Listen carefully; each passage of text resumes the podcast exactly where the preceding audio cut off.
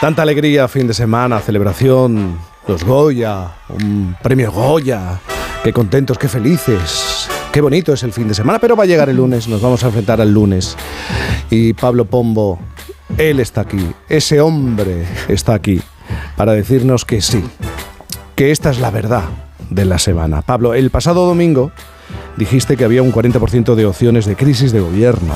Eh, ¿Dónde te sitúas en este momento? No sé si ellos, los miembros del gobierno, pero tú dónde sitúas el, el porcentaje. Me sitúo en el punto de escuchar al bebé elefante de Mancini entrando en el estudio. Banda sonora para sembrar, por ejemplo, unas dalias que ya estamos en fechas.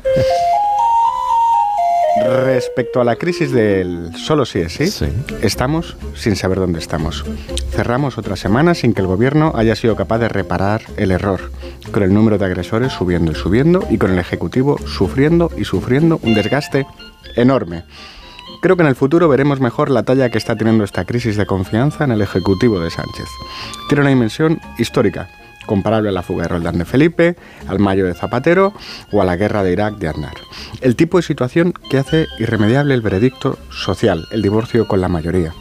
Dijimos la semana pasada que hay un 40% de opciones de crisis de gobierno y paradójicamente ese contador no va a más mientras la situación va peor.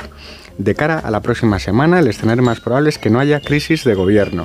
El manual de gestión de crisis políticas dice que primero hay que contener las crisis, luego aislarlas, resolverlas y al final abrir una nueva etapa. En ese momento, en, este momento, la crisis todavía no está resuelta.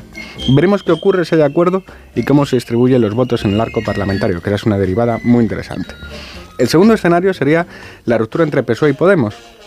Si Montero se obceca en no ceder. Con ella quedaría Belarra, pero quedarían dentro del gobierno Yolanda Díaz, Garzón y Subirats. Parece claro que las dos partes, Podemos y el PSOE, quieren romper, pero que ninguna quiere asumir el coste de la ruptura. Así que ambos lados están en una guerra de desgaste. Y frente a la incomprensión de la sociedad mm. que no es capaz de entender lo que están diciendo. El tercer escenario básico, básico porque siempre hay combinaciones, es el menos probable, la salida de la ministra de Justicia, sobre la que tanto se ha especulado esta semana en los mentideros de la M30, no tiene demasiado sentido estratégico y queda tiempo para que las ministras de Sanidad y Energía e Industria tengan que marcharse a hacer campaña electoral.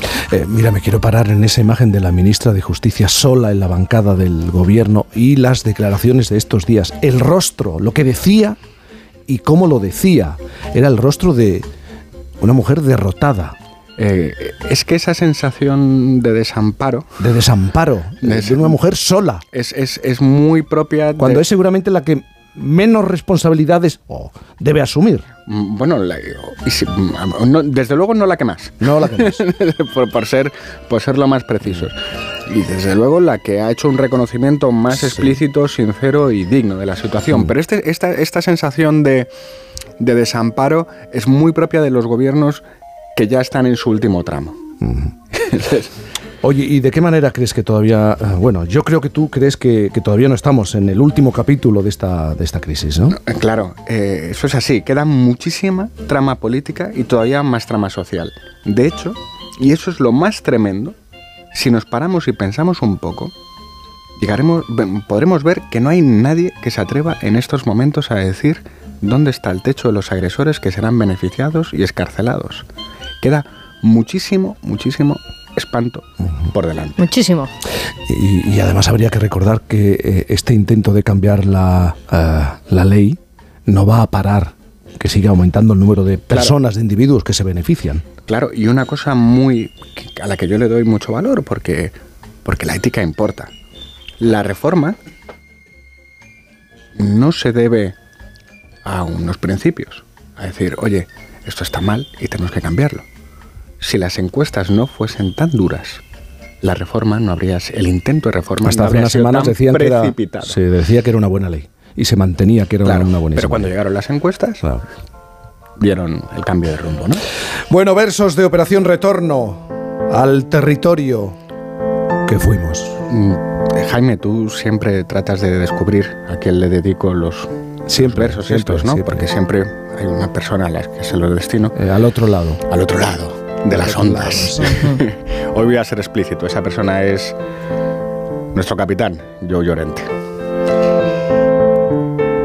Varal cubierto de arrayanes, toldo con cielo de Andalucía, que bien bracean mis alazanes, que no hay carreta como la mía. Varal cubierto con.